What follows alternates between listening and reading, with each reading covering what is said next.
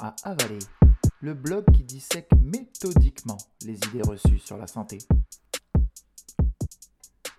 J'ai fait l'expérience du riz et du pouvoir des intentions. Insulter copieusement du riz le fera-t-il pourrir? À l'inverse, remercier et féliciter du riz le préservera-t-il du triste et inéluctable pourrissement? J'ai fait l'expérience du riz des motos et voici ses résultats.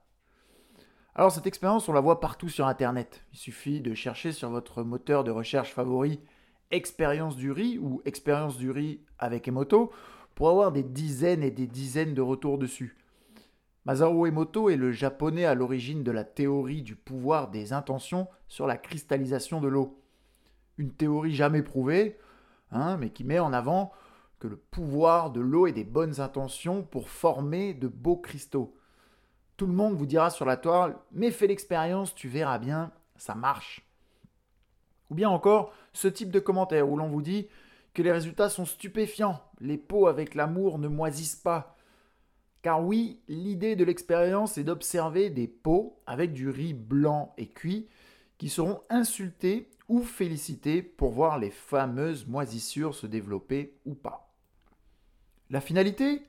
Le pot où vous avez déversé votre haine pourrira, mais pas l'autre, celui que vous avez chéri de tout votre amour et gentillesse. Lisez euh, mon enquête d'ailleurs euh, que j'ai écrit dessus, hein, complète sur ce sujet, sur cette expérience hein, et son détricotage, où je vous explique pourquoi, dès l'origine, cette expérience ne veut en réalité pas dire grand-chose. La moisissure étant la vie, hein, à la base même du premier antibiotique, qui nous sauve la vie, littéralement. Mais les témoignages que vous trouverez sur le net n'ont surtout rien de bien scientifique. Enfin, si. Ce sont des expériences de très mauvaise qualité qui se veulent scientifiques. Alors ce n'est pas vraiment la faute des auteurs, hein. c'est probablement un, manque de connaissances et aussi de recherche dans ce domaine pour construire une expérience qui va tenir la route. J'ai donc décidé de ne pas suivre hein, ces expériences qu'on trouve sur le net avec seulement deux pots, des étiquettes visibles, donc sans aveugle, car ce n'est pas sérieux du tout. Voici la méthode que j'ai suivie, et c'est le plus important. Vous pouvez avoir toute la bonne volonté du monde, mais avec une méthode moisie, cela ne donnera pas grand-chose. Des vues ou des likes peut-être, c'est sympa. Mais pour l'apport euh, de connaissances, eh bien on repassera. J'ai donc réfléchi un peu avant de me lancer, pour être sûr d'avoir une expérience fiable, avec des évaluations et des analyses adéquates, pour avoir les conclusions les plus rigoureuses. J'ai donc décidé d'utiliser une loi hyper géométrique pour évaluer l'expérience. Alors, c'est un gros mot, mais c'est pas si compliqué que ça, et c'est le chat sceptique qui en parle et qui l'explique très simplement et visuellement. Dans mon cas, j'ai choisi 24 pots au total. 7 pots seront soumis aux intentions négatives, à la haine. 17 pots seront soumis à l'amour, aux intentions positives.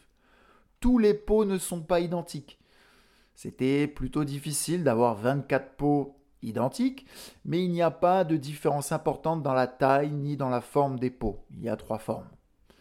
Tous les pots ont été lavés à l'eau chaude, savonneuse et ébouillantée avec leur couvercle.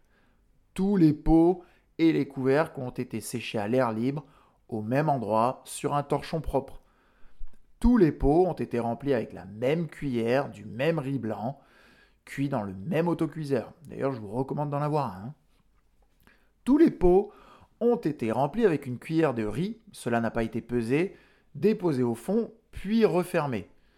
Tous les pots ont ainsi été numérotés de 1 à 24, avec 7 pots disposant d'une étiquette N et les autres avec une étiquette Amour, masquée par une double étiquette par-dessus.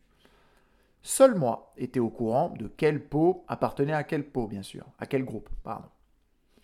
Tous les pots ont été ensuite hein, copieusement insultés ou félicités chaque jour, séparément, en commençant par les intentions positives pour ne pas, entre guillemets, parasiter les autres pots, car c'est déjà une critique que j'ai entendue sur Internet. Les pots étaient ensuite tous mélangés aléatoirement après les insultes remerciements pour éviter un effet de la pièce ou de la lumière sur certains coins ou autre chose. Vient ensuite l'évaluation des pots. Alors on part du principe que les pots soumis à l'amour pourriront moins, voire pas du tout, comparé à ceux soumis à la haine et aux insultes.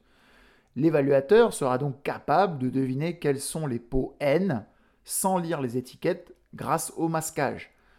Ma compagne a joué le jeu de cette évaluatrice.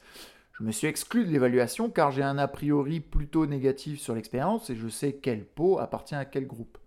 Ma compagne, dans le cadre de cette expérience, ça était plutôt l'inverse. Elle pense ou pensait que les intentions peuvent éventuellement jouer sur le développement des moisissures. C'est tout le jeu de l'expérience. Tant mieux. L'évaluation des pots est fixée au septième jour, pas avant et pas après. C'est à peu près la date où je vois sur Internet des différences significatives apparaître avec des moisissures. Une seconde et une troisième évaluation sont prévues au dixième jour et au quatorzième. Alors comment évaluer les pots? Tous les pots seront présentés devant mes compagnes avec deux instructions claires. Parmi ces 24 pots, seulement 7 ont été insultés, rabaissés avec une étiquette N. Elle doit choisir visuellement, en touchant et en observant attentivement les pots sans les ouvrir, les 7 pots les plus pourris selon elle. L'évaluation est donc subjective, c'est impossible de faire autrement. Mais c'est comme ça que cette expérience se passe partout sur le net. Hein. Les résultats de son choix seront confrontés au tableau de la loi hypergéométrique que je vous ai présenté plus haut hein, et qui stipule que pour 24 pots au total, il y a 7 pots à choisir et elle a le droit de faire deux erreurs. Autrement dit, à partir du moment où ma compagne se trompe sur au moins 3 pots, l'expérience montrera que c'est le fruit du hasard. Cela signifie qu'elle n'aura pas été capable de voir la différence entre la haine et l'amour sur les pots. Si elle fait deux erreurs ou moins, l'expérience sera significative. Il y aura bien eu un effet des intentions sur la formation hein, des moisissures, suffisamment fort d'ailleurs pour qu'elle choisisse les bons pots parmi tous les pots à sa disposition. J'ai bien sûr quitté la pièce lors de l'évaluation pour ne pas influencer d'une manière ou d'une autre sa sélection. Elle avait tout le temps qu'elle désirait pour faire sa sélection. Les secondes et troisièmes évaluations serviront à voir si les résultats changent au cours du temps avec le développement des moisissures. Pour les évaluations suivantes, j'ai interverti les numérotations des pots pour limiter un biais de mémoire en retenant les chiffres des pots sélectionnés. Je n'ai jamais dévoilé les résultats de sa sélection pendant toutes les évaluations. Un peu frustrant pour elle, je dois le reconnaître, mais la science rigoureuse l'impose. Alors les résultats, voici peut-être le plus intéressant. Qu'est-ce que vous pensez qu'il a bien pu se passer? Premier résultat intéressant, mais au bout d'une semaine, seulement 5 pots n'avaient aucune moisissure. Les autres étaient attaqués par des moisissures vertes, noires, grises, roses ou jaunes. Pas très euh, réjouissant. Sur les 5 pots exempts de champignons, 4 étaient soumis aux intentions positives. Voilà donc la preuve que ça marche, vous me direz. Eh bien non, pas vraiment. Car sur les 19 pots déjà attaqués par les moisissures, 13 étaient donc aussi bah, félicités et remerciés. Bon, j'arrête de tourner autour du pot, hein. mais voici les résultats que nous avons obtenus avec les évaluations.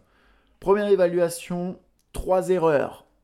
L'effet des intentions est donc exclu, le hasard a fait son entrée. On note qu'on était à une erreur près. Lors de la deuxième évaluation, il y a eu cette fois-ci 4 erreurs. L'effet des intentions est une nouvelle fois exclu.